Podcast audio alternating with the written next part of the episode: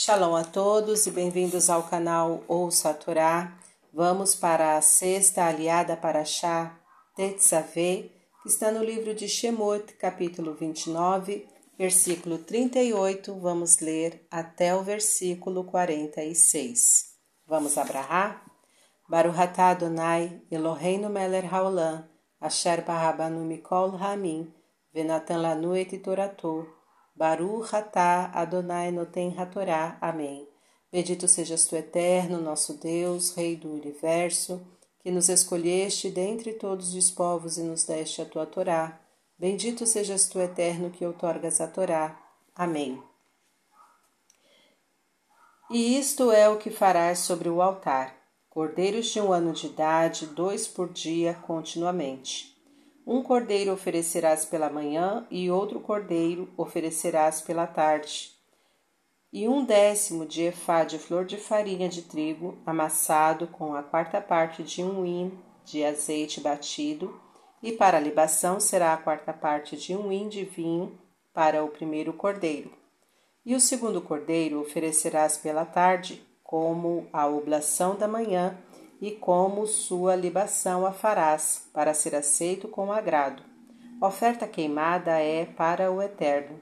Oferta de elevação contínua será por vossas gerações.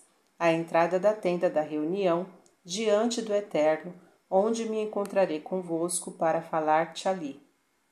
E fixarei este lugar aos filhos de Israel. E será santificado o tabernáculo por minha glória e santificarei a tenda da reunião e o altar, e a Arão e a seus filhos santificarei para servir-me. E morarei entre os filhos de Israel e serei para eles Deus. E reconhecerão que eu sou o eterno seu Deus, que os tirei da terra do Egito, para morar entre eles, eu, o eterno, seu Deus. Amém. Baruch atah Adonai, Eloheinu melech haolam, Asher Natan Lanu Torah Temet, Virraeu Lanatá Betorreino, Baruch Atá Adonai Noten Hatorá. Amém. Bendito sejas tu, eterno, nosso Deus, Rei do Universo, que nos deste a Torá da verdade e com ela a vida eterna plantaste em nós. Bendito sejas tu, eterno, que outorgas a Torá. Amém.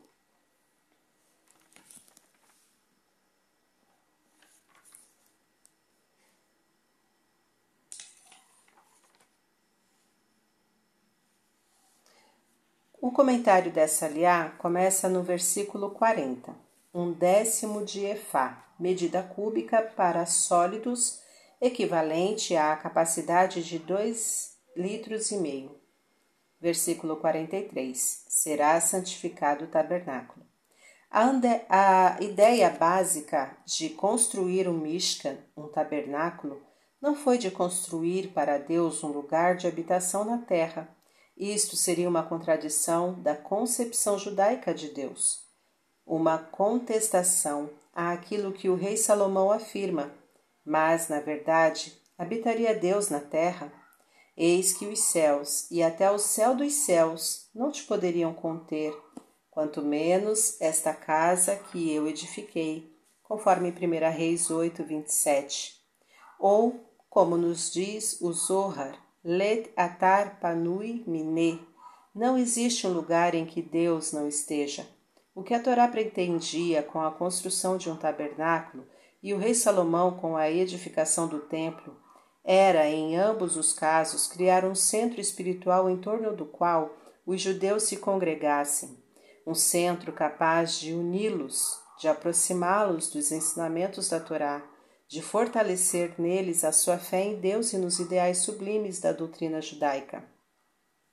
E assim como nos foi ordenado erguer um tabernáculo e celebrar no seu interior os serviços divinos, assim também devemos erigir nossos corações, altares sagrados, para que o próprio homem se torne um santuário em miniatura.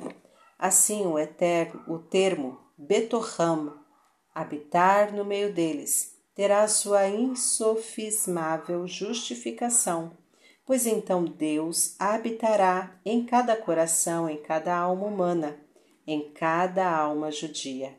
E é sem dúvida alguma dentro desse espírito que o famoso rabino racídico Naftali de Hopzik respondeu àquele homem que lhe perguntou: Naftalizinho, ele tinha apenas quatro anos, diga-me, onde mora Deus? E o pequeno respondeu: Onde o deixam entrar.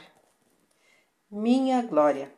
O Mishkan, o tabernáculo móvel e desmontável, é conforme a magnífica interpretação do saudoso professor Cassuto, nada mais do que um monte Sinai móvel que acompanha o povo de Israel através de todas as tempestades e mudanças do destino. Fim dos comentários. Está gostando do conteúdo do canal? Então curta, comente e compartilha. Se você ainda não é inscrito, se inscreve, ativa o sininho e fique por dentro de todas as novidades. Shalom a todos!